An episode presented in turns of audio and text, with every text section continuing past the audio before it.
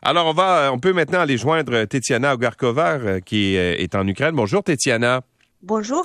Alors, parlez-moi de cette euh, de la réaction en fait du gouvernement euh, ukrainien de, du président Zelensky à la suite de cette fameuse affaire de la turbine là, envoyée par le gouvernement du Canada en Allemagne. Comment on réagit chez vous à ça?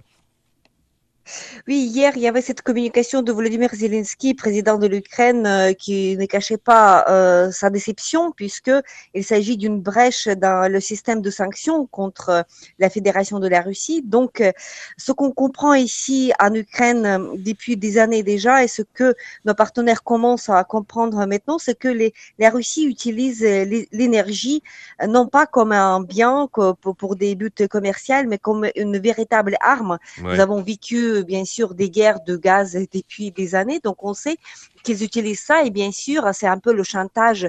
Donc euh, aujourd'hui le Nord Stream 1 il est arrêté pour des travaux et ce que l'Allemagne craignait beaucoup c'est que à cause de cette turbine, s'il ne livrait pas la turbine, la Russie pouvait couper, ne pas renouveler justement le, le, supplément de gaz. Donc euh, l'Allemagne sera incapable de remplir les fonds de gaz euh, en attendant l'hiver.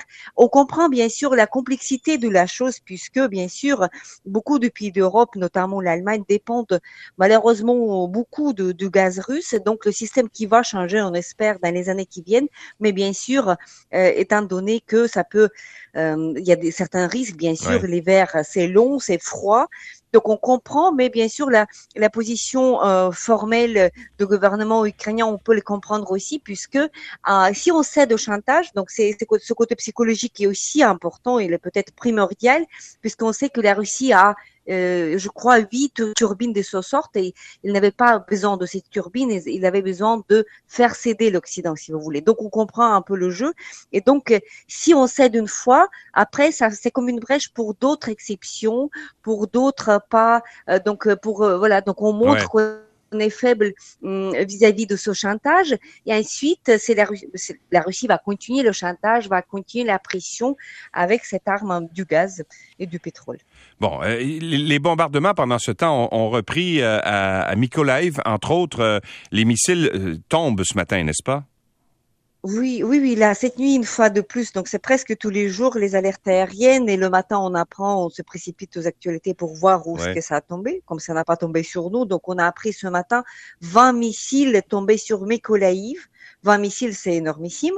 Donc, euh, il y a 14 blessés, plusieurs destructions. On n'a pas de chiffres pour les morts. Par contre, on apprend de, des actualités hum, dévastatrices sur les frappes précédentes parce que euh, le village de Chassiviar, hier, je vous ai raconté, c'était euh, c'était 19 morts. Ce matin, c'est déjà 35 morts parce que les, les travaux de, de, de, sur les ruines continuent. Donc, c'était une frappe de samedi matin. Chassiviar, c'est un village près de Bakhmut, 35 morts, dont un enfant. Donc à Kharkiv, pareil, le nombre de morts euh, a augmenté. Mhm. On a appris aussi la mort d'un adolescent de 17 ans avec son père. Pas tout de suite, puisque rien ne restait de leur voiture. Ils étaient en voiture, ils passaient à côté de stations-service. Et donc, euh, il y avait, ils ont retrouvé les décombres. Et à vrai dire, les fragments de corps, même pas des corps. Donc, mais, est-ce que, ce sont, est-ce que ce sont des frappes qui sur des sur des cibles civiles ou il y a des cibles militaires? Qu'est-ce que qu'est-ce qu'on peut conclure de ces bombardements? Parce que ce qui a vraiment outré la communauté internationale euh, depuis le début de la guerre, c'est c'est euh, les missiles qu'on envoie sur des cibles qui ne sont pas des cibles militaires. Est-ce que c'est encore le cas? Oui, bah justement, bah justement, c'est euh, quand on parle de Kharkiv, on a vu une vidéo, on a vu une photo, c'est un immeuble civil qui dont une entrée est complètement détruite. À Chassiviar, c'est c'est le foyer, c'est le foyer, c'est aussi un, des, des, des, des civils qui étaient là. Il y avait aucun objet militaire. Après, on peut parler de, de la qualité de missiles russes qui sont, euh, on voit aujourd'hui qu'ils commencent à puiser dans leurs réserves des années soviétiques et, peut-être qu'ils avaient des buts militaires, mais comme une marge d'erreur est énormissime, elle peut étendre quelques kilomètres. Donc bien sûr, ils pouvaient avoir des, on n'en sait rien, mais en fait à la proximité de ces hum, ces immeubles civils, donc infrastructure civile, il y avait rien de militaire. Donc c'est ça qui, qui qui qui chagrine bien sûr tous les Ukrainiens parce qu'on est tous dans la même situation et un missile peut tomber n'importe où. Et donc on peut on peut pas exclure que ça pas tomber sur l'école maternelle où est votre enfant en ce moment ou sur l'école sur votre lieu de travail. C'est ça qui crée cette atmosphère de, de, terreur euh, depuis plusieurs mois hmm. malheureusement. Et la situation euh, sur le front le, le, Donbass encore la cible d'attaque n'est-ce pas? Oui sur le Donbass il y a des, la suite des attaques les attaques euh, plutôt faibles pas faibles dans le sens que l'armée est épuisée. Elle continue à être épuisée puisqu'il y a des frappes ukrainienne avec des systèmes euh, HIMARS, les systèmes mhm. américains HIMARS. Donc cette nuit à Novakachovka, Novakachovka c'est à côté de Kherson, c'est la direction sud en fait, mais il y avait d'autres frappes dans l'est aussi.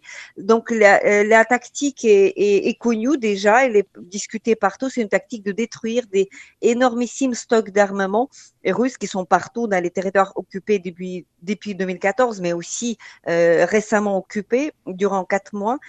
Euh, et donc ça, ça nuit largement à l'armée russe et ça ralentit, si vous voulez, le, le rythme de leur euh, attaque sur, sur le Donbass parce que sans obus, sans matériel, ils donc ils n'arrivent pas à avancer comme ils le faisaient avant. Donc les systèmes HIMARS, même s'ils sont on n'a pas beaucoup, on a neuf systèmes, il y a quatre qui sont promis mhm. par les États-Unis qui vont arriver, mais ils changent déjà la donne sur le terrain.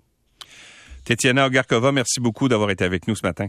Merci, bonne journée. Au revoir, Tetiana Ogarkova, donc, est journaliste responsable du département international de l'Ukraine Crisis Media Center.